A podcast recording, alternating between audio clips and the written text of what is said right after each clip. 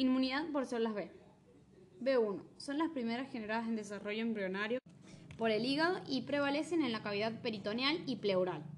En adultos se genera en la médula ósea y migra a la cavidad peritoneal y pleural por la quimiosina CXCL13. Tiene la función de producir anticuerpos contra antígenos bacterianos no proteicos como polisacáridos, fatidilcolina y lipopolisacáridos. Timo independiente 2. Este linfocito se expande y libera anticuerpos IgM sin necesidad de contacto con el antígeno, ni con el contacto del linfocitos T, sino por señales desconocidas por células dendríticas. Primero, por un estímulo o por el antígeno timo independiente 2 se activan, las B1, migran al ganglio mesentérico proliferan y se diferenciarán a plasmocitos. Como segundo paso, van a eh, tejido linfático en mucosas, como la mina propia, y van a secretar anticuerpos IgA, protegiendo de acciones nocivas por parte de la microflora intestinal.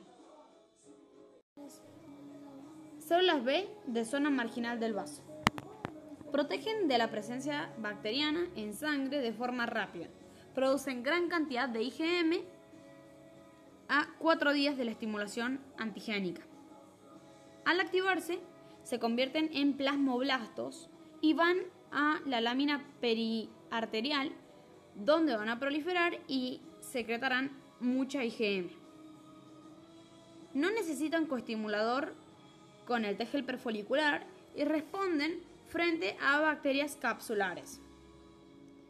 La zona marginal es un compartimento que produce, que reduce, perdón, que reduce el flujo sanguíneo permitiendo el contacto interno entre el antígeno y la célula efector. Entonces la zona marginal es donde se va a producir el contacto antígeno-célula efector. Linfocitos B2. Los linfocitos B virgen ingresan al folículo primario por CXL13 gracias a las células foliculares.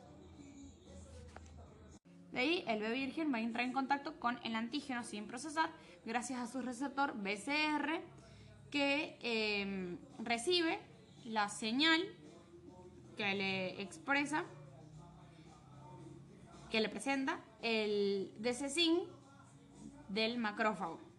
Entonces el macrófago, en este caso, porque también puede ser una célula dendrítica, va a presentarle el antígeno como tal al BCR a través del de DC-SYNC.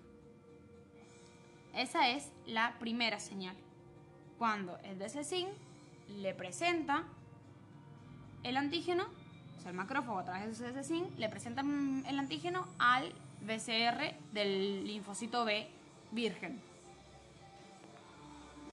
Lo que va a ocurrir después es que va a aumentar la expresión de la del receptor de citocina CCR7 para las para las citocinas, para sus ligandos CCL19 y CCL21. Esto produce la migración a la célula paracortical. El linfocito B lo procesa, procesa el antígeno, al, al, al internalizarlo y lo fagocita para luego presentarlo por el complejo mayor de compatibilidad de clase 2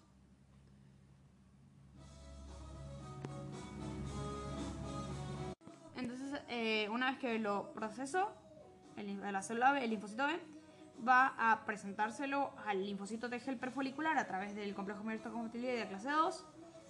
Este T helper folicular ha sido reconocido, o sea, reconocido al mismo antígeno de forma procesada va a migrar también al borde del folículo primario para producir la colaboración TB. La segunda señal de activación de los linfocitos B va a ser esta colaboración del linfocito helper folicular y el B. O sea, la colaboración del TB reconociendo el péptido del antígeno procesado por el linfocito B presentado a través de su MHC clase 2 proveniente del mismo antígeno patógeno. Esto va a inducir la expresión por la célula T, helper folicular, de CD40 ligando que va a reconocer el receptor CD40 que está presente en la célula B, dando la segunda señal de que, de que ha sido reconocida.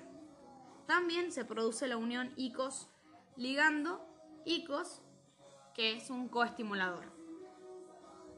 Luego de esto, luego de la segunda señal, va a comenzar la proliferación y el ciclo celular a centroblasto gracias a la interleucina 4, 10 y 21 aportada por el tejido prefolicular y luego eh, una vez que el tejido prefolicular eh, produjo la segunda señal, o sea la colaboración TV que es la unión CD40 ligando CD40 y también eh, con la presencia del coestimulador ICOS ligando ICOS va a morir o sea, eh, realiza esas uniones, secreta interleucina 4, 10 y 21 y muere. Una parte de los linfocitos B va a migrar como plasmoblastos a la médula del ganglio linfático y se va a diferenciar a plasmocitos de vida media corta, donde van a dar una rápida respuesta de defensa contra el patógeno a través de la liberación de IgM no específica. Mientras tanto, la otra parte de células B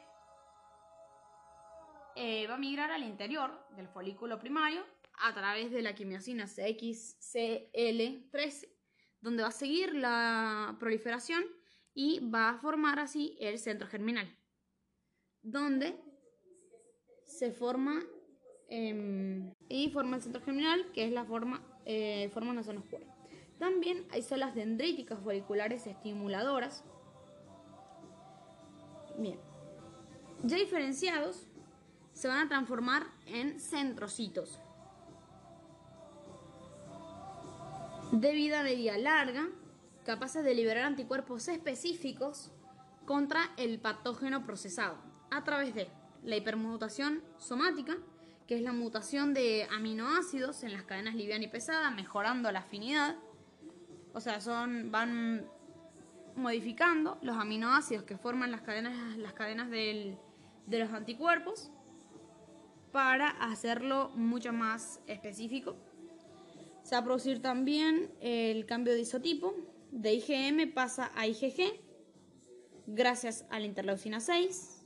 Puede pasar también a IgA con la presencia del factor de crecimiento beta, TGF beta también puede pasar a un isotipo mm, IgE con la presencia de interleucina 4 e IgD según el microorganismo que debe enfrentar. O sea, el cambio de isotipo se va a realizar de acuerdo al eh, tipo de, mm, de patógeno y bueno, esto va también a justificar el tipo de citosina que va a estar presente en el microambiente de este cambio de isotipo, de este centro germinal.